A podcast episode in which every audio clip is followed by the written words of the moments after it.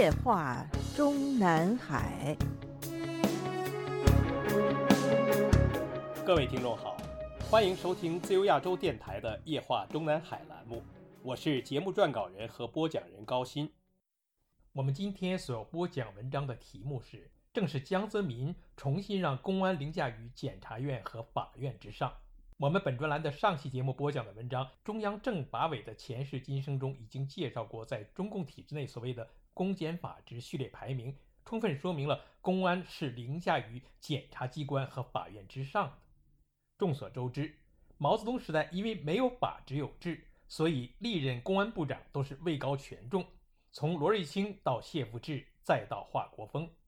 首任公安部部长于中共政权建立之后。即被任命为中央人民政府政务院的政务委员、中央人民政府人民革命军事委员会委员、政务院法制委员会副主任兼公安部长，一度还同时兼任北京市公安局局长。继而又于1955年被授予中国人民解放军公安军大将军衔。1959年以后，罗氏被毛泽东封任了国务院副总理、国防部副部长、中央军委秘书长、中国人民解放军总参谋长。国防工业办公室主任、中央军委常委、中央书记处书记，其公安部长职务就移交给了在军内已经官拜上将的第三届国防委员会委员、时任武装警察部队（当时已经改名为公安部队）的司令员兼政委谢富治。一九六五年一月开始，谢富治以国务院副总理身份兼任公安部长。一九六六年文化大革命开始之后，他于八月被补选为中共中央书记处书记和政治局候补委员。一九六七年三月开始，陆续被毛泽东安排为中共中央军委常委、北京市革命委员会主任、北京军区政委以及北京卫戍区第一政委，同时继续兼任公安部部长，并以公安部长身份于同年八月七日在公安部全体干部大会上做讲话。全面否定中共建政之后的公检法的工作，指各地的公检法机关都是走资本主义道路，并发出了砸烂公检法的呼吁。一九六九年四月开始，谢富治更是以十九届中央政治局委员身份兼任公安部部长等职务。在谢富治担任公安部长期间的一九六六年九月，一个名为李振的时任沈阳军区副政委奉命调进京辅佐谢富治，被任命为公安部常务副部长。谢富治死后，很多人都怀疑谢富治是被暗杀。事实上，谢富治确实是死于癌症。周恩来亲自为谢富治所致悼词中还特别介绍说，傅志同志两年前因患胃癌搁置后，经医护人员尽力调治。家属积极配合，特别是傅志同志自己坚持与疾病做顽强斗争，但终因癌肿广泛转移，久治不愈，于一九七二年三月二十六日十三点三十七分心脏停止跳动，终年六十三岁。多年后说起周恩来的这份悼词时，一位中共党史专家感慨说：“那样一个极度畸形时代的党和国家领导人，因病去世之后还会公开病因。现如今。”无论是退休元老还是在位领导人病逝后，居然连导致死亡的病因都不敢公开，就只一句“因病医治无效”。按照当时的一位公安核心小组成员的说法，一九七零年谢富治被诊断出胃癌，同年六月前后第一次住院，被周恩来亲嘱先把公安部的工作移交李振同志。一九七一年初，时任北京市委第一书记李雪峰和时任北京军区司令员郑维山被撤职。在请示了毛泽东之后，周恩来宣布将还在医院接受治疗的谢富治任命为中共北京市委第一书记和北京军区第一政委。此后的谢富治虽然再未从李振手中接回公安部的主理工作，但是李振事实上是在1972年3月谢富治病逝之后才被正式宣布为公安部长的。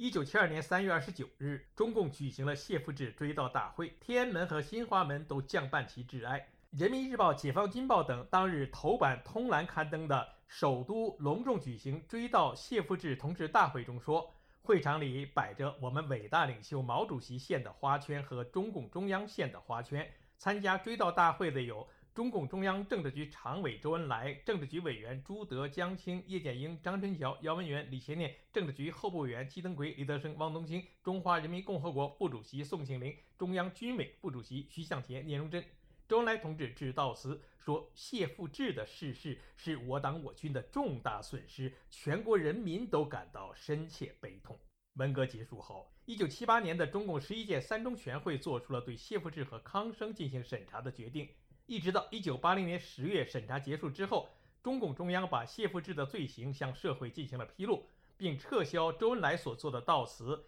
同时还开除了谢富治的党籍，并下令将其骨灰移出八宝山。一九八一年，中共当局又以最高法院之名确认谢富治是。江青和林彪反革命集团的十六名主犯之一，因其已经逝世，免除了刑事责任。请注意，这个谢富治也是迄今为止的历任中共公安部长中唯一的一个重大犯罪分子，反革命集团主犯。参与给谢富治定罪的主要成员之一，就是担任过两年时间公安部长的刘富治。谢富治死后，他的公安部长接班人于一九七三年十月二十一日突然自杀。这里把“自杀”二字打上引号，是因为李振之死至今是谜。李振死后，新任公安部长是由毛泽东钦点的时任中共中央政治局委员、国务院副总理华国锋。从1976年毛泽东死后，华国锋又以中共中央主席、国务院总理和中共中央军委主席身份继续兼任公安部长，直到1977年3月才把公安部长一职交给了赵苍弼。这个赵苍弼是中共政权的老公安出身，从当年陕甘宁边区保卫处的科长开始，历任陇东专区保安处处长、陕甘宁边区保卫处副处长、中共中央社会部处长和北平市公安局三处处长等职。中共建政之后，赵苍弼先后在北京、南京、重庆等地的公安部门工作。一九五五年四月出任四川省的公安厅厅长。次年就进入了中共四川省省委常委，并兼任四川省的副省长。一九五九年九月升任中共四川省委书记处的书记兼副省长。文革期间，赵苍弼受到迫害被关押，到一九七二年才恢复了工作。然后就是出任四川省革命委员会的政治部副主任。两年之后升任了中共四川省委书记，当时还设有第一书记。也就是说。到此为止的赵苍弼，虽然是一九三二年参加革命的老资格，但也还只是一个部省部级干部。好在他当时的上司，时任四川省委第一书记赵子阳，及时向华国锋力保，说他赵苍弼是接掌公安系统的最合适人选，这才让他有了晋升机会。一九七七年三月，赵苍弼被正式宣布接替华国锋出任公安部部长、党的核心小组组长和党组书记。一九八三年一月起，又兼任中国人民武装警察部队政治委员，是中共武警部队仅有的由非现役人员担任的政委。自从赵苍弼离任之后，武警部队增设了第一政委，专门由非现役的公安部部长兼任，而武警部队的政委则由现役将领担任。赵苍弼在位公安部长期间，其党内最高职务只是普通中央委员。但一九八二年十月才被安排进入十二届中央委员会，次年，也就是一九八三年六月，就被邓小平下令直接办理了离休手续。原因就是当时的邓小平急于把公安部部长这一职务转交给公安部文革前的老副部长之一刘富之。说起来，这个刘富之出生于一九一七年。其实只比被他以干部年轻化为由接班的赵苍弼年轻一岁，但是他刘富之的特殊背景是中共盘踞陕北延安时期担任过邓小平的秘书，从邓小平身边离开之后，即在当时邓小平的部队里担任过锄奸队队长之类的职务，令邓小平一直感觉十分可靠。前面提到的文革中期的谢富治的公安部长继任人李振死后。周恩来开始坚决认为是他杀，并把刘富之以及刘富之和李振的秘书等人认定为谋杀李振的重要嫌疑人。刘富之本人和他的秘书为此被周恩来下令关押了两年多的时。日后又把李振死因定为自杀之后，刘富之还是被继续关押了一段时间，才被放回到公安部，但是并没有不职，而是继续接受审查和批判。二零一三年八月，刘富之去世之后，中共当局给予他高度评价，同时把他文革中被周恩来亲自下令关押的那段经历说成是刘富之同志受到林彪四人帮反革命集团的残酷迫害，虽被关押，但毫不妥协，进行了针锋相对的斗争。文革结束之后，随着邓小平的复出，刘富之先后担任过文化部的副部长、常务副部长和党组成员、党组副书记。全国人大常委会法制委员会第一副秘书长兼政策研究室主任，以及中央政法委员会委员和秘书长。一九八二年四月，刘富之被任命为司法部的党组书记，同年五月兼任司法部的部长。一九八三年二月，兼任了中国政法大学的校长。担任公安部长的时段是一九八三年四月到一九八五年九月。期间，他刘富之又于一九八四年十月被安排兼任中央政法委员会副书记，这是中共政权的执政史上首次由在任的公安部的部长兼任中央政法委的副书记。不过，一年之后，随着刘富之的公安部部长职务被阮崇武取代，他刘富之本人成为中央政法委的专职常务副书记，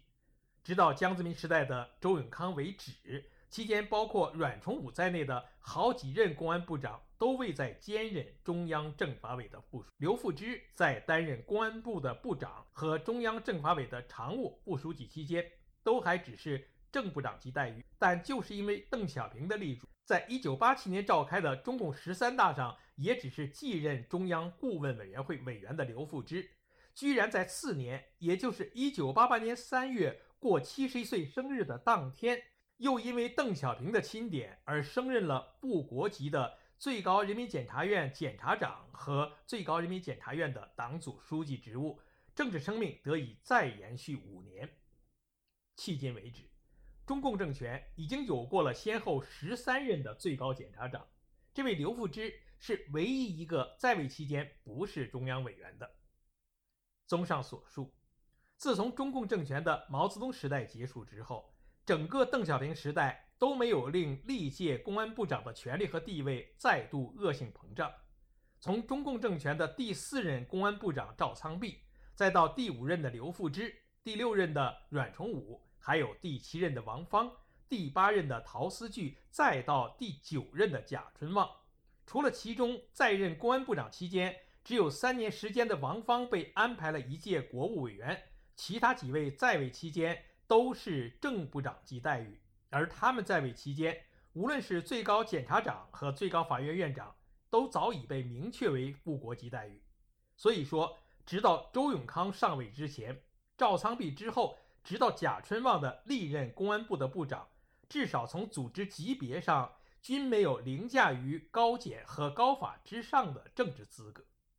而接替贾春旺的周永康，则在内部被决定为。公安部长继任人选的同时，还被江泽民指定为十六届中央政治局委员、中央书记处书记和中央政法委唯一的一名副书记。次年三月，又被安排为国务院的国务委员，其权位等同于毛泽东时代的罗瑞卿和谢富治。所以说，恢复毛泽东时代的公安凌驾于检察院、法院。以及所有司法机关之上的始作俑者正是江泽民。更详细的、更多的分析内容，留待我们本专栏的下篇文章继续向听众们播讲和介绍。各位听众，我们今天的夜话中南海节目就播讲到这里。我是节目的播讲人和撰稿人高鑫，谢谢各位收听，我们下次节目再会。